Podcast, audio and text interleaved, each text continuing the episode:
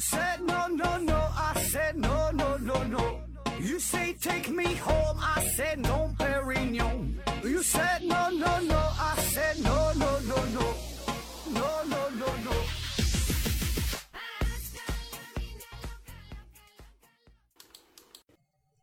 拼命探索，不计后果。欢迎您收听《思考盒子》。今天呢是有一个事儿啊，向大伙儿求助一下，就是喜马拉雅平台上整了一个活动啊，然后呢我就参加了，呃，是关于呃西安古城的。之前呢我发布过这期节目，嗯、这是一个就参赛比赛啊，所以呢希望大伙儿呢多多投票。这个怎么投票啊？哎呀，这事儿就是扫个二维码就行。有这么几种方式啊。如果你是我的微信好友的话，那么呢，直接看我的微信朋友圈儿，呃，在最新的这几条状态当中就能看得到啊。我发了这个信息，你扫一下投票，每天呢都能投一回。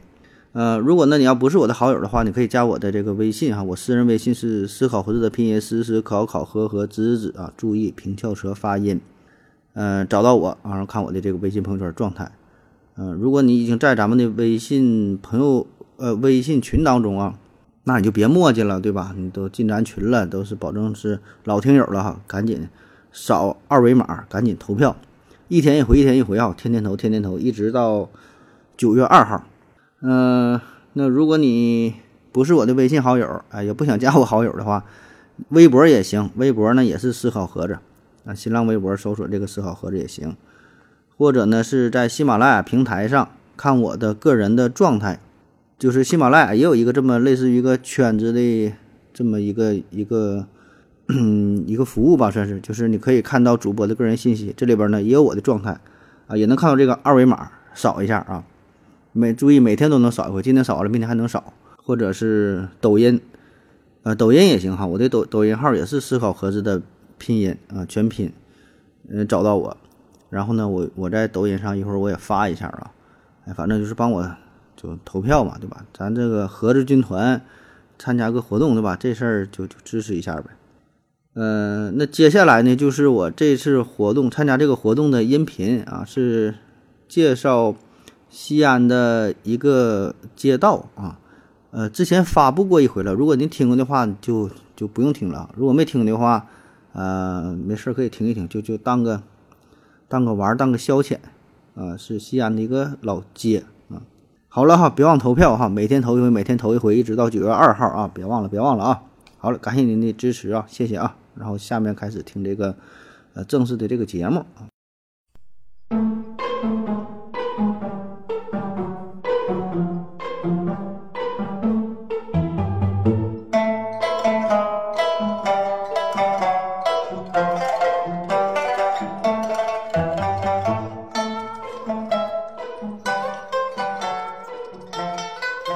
我来到西安的第一站呐、并不是兵马俑，也不是华清宫，也不是大雁塔，而是粉巷。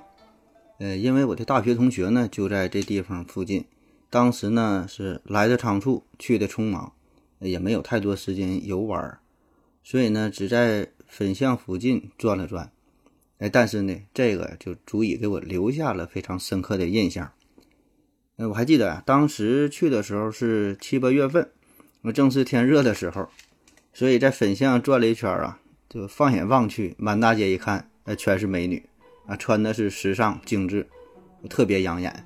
那街旁边呢，随便找个咖啡厅啊，找个小茶馆啊，点一杯冷饮，吹着空调，一坐就是一下午，根本就不觉得腻。这粉巷啊，从来都是盛产美女的地方。据说呀，之所以叫粉巷，最开始呢，这条街道是当年皇上选妃子的地儿。呃，粉巷其实并不长，全长呢只有三百二十九米。哎，但是当时呢，就这么个地儿，聚集了全天下的美女。这古长安那可是十三朝古都啊，也是中国历史上建都朝代最多、建都时间最长、呃影响力最大的这个都城了。所以当时的长安城就粉巷这个地儿，每年都会往皇宫当中选送大量的妃子。那这一点我感觉一点不亚于这个现在的各种综艺节目的海选。呃，全国的美女都聚集在了粉巷，是浓妆淡抹啊，那胭脂味儿就弥漫了整个街巷。这个呢也成为了粉巷这个名字的来源。那据说后来啊，这里还发展出了各种的呃青楼，成为了西安当地著名的烟街柳巷。各路的文人墨客也来到这里边是流连忘返，听着小曲儿，与这些红粉知己是把酒言欢。哎，据说当年大诗人白居易来到了粉巷这儿哈，呆着都不想走了。那除了美女，粉巷呢还有美食。呃，早些年间呢，这里是粮食一条街，来来往往的做生意的、卖米的、卖面的啊，这人呐特别多。那不仅有粮店、面店。呃，还有卖这个油的呀，还有卖酱油的呀，哎，各种油坊。据说当初这条街两边全都是做米面加工，就这种小作坊，就是磨米磨面的店铺，就一家挨着一家。那以至于路面上就都撒满了厚厚一层的面粉，哎，所以呢叫粉巷啊，这个也是它名字的一个来源。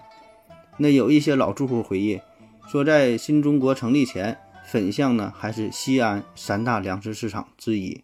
那发展到现如今，粉巷两边啊，各色的美味小吃啊、茶馆啊、酒吧呀，各种大大小小的店儿哈，高中低档，呃，不管是多么挑剔的食客来到这里，总会有一种美味能够满足你的味蕾。那你想想，从明清时期到新中国成立之前，那能开得起粮行的，必然呢都是豪商巨贾，而且粉巷呢紧挨着南院门啊，这个都是西安的商业中心了。那可想而知，当时出入粉巷的人都是达官贵人，非官即富。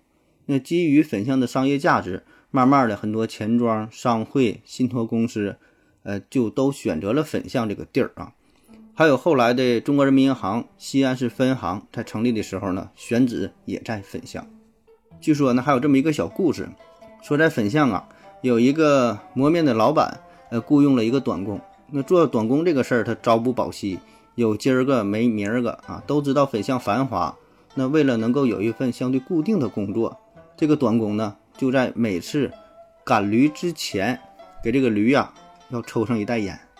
慢慢这个 这个驴啊，抽烟就抽多了哈，就上瘾了。当然这个事儿非常秘密，谁也不知道。后来呢，他真的被这个老板给解雇了。哎，但是这个老板再找其他人再赶这个驴，怎么赶这驴也不走。老板也整不明白怎么回事儿，但是没有办法。只好把当初这位伙计招回来啊，所以这个也从侧面证明，就当时能够留在粉巷工作，哎，这也是很多人的一种梦想了。那吃也吃了，是喝也喝了哈，美女也看了，接下来呢，咱就得逛逛旧书店。那要说逛书店这事儿啊，特别是旧书店，这个呢是我个人特别喜欢的。不管是到了哪个城市，最喜欢去的地儿哈，两种，一个呢旧书店，一个呢就是菜市场。哎，我觉得呢，这个是最接地气儿的、最有人间烟火味儿的地儿。